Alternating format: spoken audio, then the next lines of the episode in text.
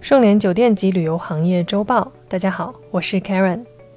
本期话题：滑雪，年轻人新一代社交货币。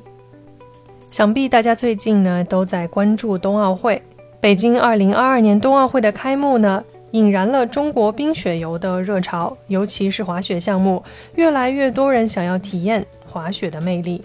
人均滑雪自由的照片呢，在朋友圈里面频繁出现，变成了一项不得不跟随的潮流。体育总局制定的冰雪运动发展规划（二零一六到二零二五年）提到了冰雪运动的发展目标，要带动三亿人参与冰雪运动。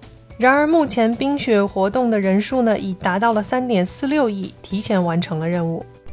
随之而来的另一趋势呢，是滑雪用户的年龄越来越小。且南方人对滑雪的热情呢也愈发高涨起来，甚至有从业者表示，他们的滑雪用户中呢近四成左右呢都来自南方城市。为了满足不同用户的多样化需求，滑雪运动也不断延伸出更多的业态，例如举办亲子活动、搭建戏雪乐园、加入教育和社交属性等。一时间，滑雪赛道突然拥挤起来。尤其是在今年，许多愿意境外游的用户呢被滞留在了国内，也让国内的滑雪市场火了一把。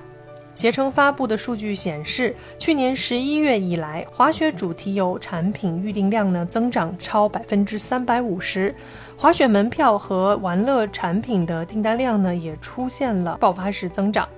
北大湖都下饺子了。近日有滑雪发烧友在滑雪群里面吐槽。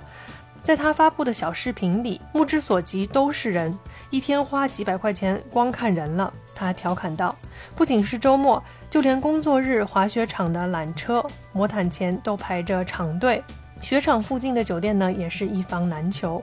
周末崇礼的酒店呢，基本都处于满房或超售状态。滑雪素来被发烧友称为‘白色鸦片’，意在会让人上瘾。”多数滑雪爱好者呢，都钟情于滑雪运动本身的趣味，但其较高的成本也让这项运动显得更加神秘，门槛更高。早些年间呢，甚至有人将滑雪称为贵族运动。滑雪到底有多烧钱？滑雪爱好者小雅算了一笔账。从北京到崇礼两天的行程中，雪票、来回大巴、四星级酒店、餐饮等费用呢，就需要一千多元左右。在雪季，他平均每月呢去两次。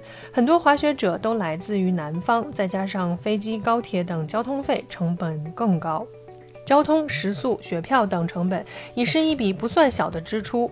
滑雪装备更是销金苦。小雅在滑雪装备上的花费呢，已经近两万元。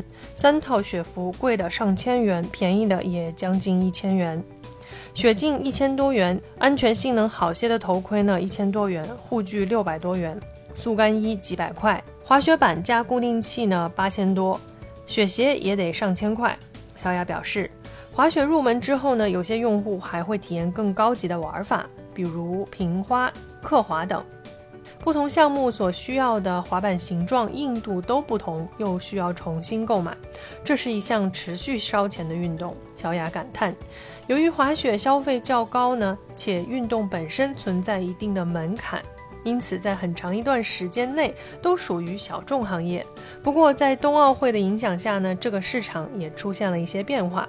首先，国内出现一大批滑雪初学者。很多滑雪俱乐部表示呢，今年的用户中至少一半都是新手，从未接触过或只短暂接触过滑雪。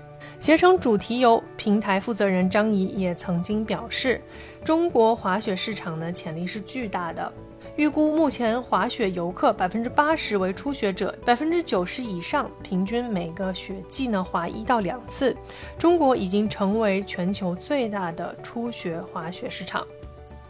用户年龄呢也呈现了低龄化的趋势，之前的用户一般以一九九三年到九五年出生的居多，今年突然多了很多九五后，甚至还有九九年出生的年轻人。滑雪俱乐部负责人表示，此外，滑雪也不再是北方人的专属，南方人呢也对滑雪表现出了极高的热情。中国旅游研究院和携程旅行网联合发布的《中国冰雪旅游消费大数据报告（二零二零）》中提到，二零二零年冰雪游客市场排名中呢，排在前十位的只有北京和郑州两个北方城市，其余的八个全部都是南方城市。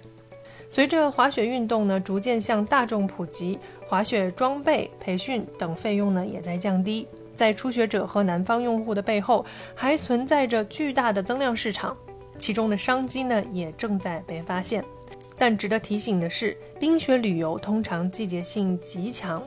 一年中只有固定的一部分时间可以运营，而其他时间雪场及酒店呢都需要关闭。同时，随着全球气候变化的影响呢，每年的雪季也变得非常的反常，而导致运营者的压力巨大。例如，目前许多雪场没有足够的天然雪支撑运营，而选择使用人造雪，导致运营成本的增加。但不可否认的是，滑雪的社交魅力呢，照耀着年轻一代，让许多人燃起了对于这项运动的好奇和兴趣。盛联国际呢，早前参与了云顶集团崇礼奥运小镇的市场调研及酒店规划，并在长白山呢有运营酒店项目。但本文内容呢，并不代表我司观点，亦不再向各位推荐任何冰雪类产品，只是部分转载媒体对于冰雪市场的观点。本文部分内容来自新浪财经、虎嗅及旅业报。感谢收听本期内容。如果喜欢节目，请别忘了为主播分享一下。我是 Karen，我们下周见。搜索公众号 A A H M C O，关注盛联国际，查看音频文字版。本节目由盛联国际独家制作播出。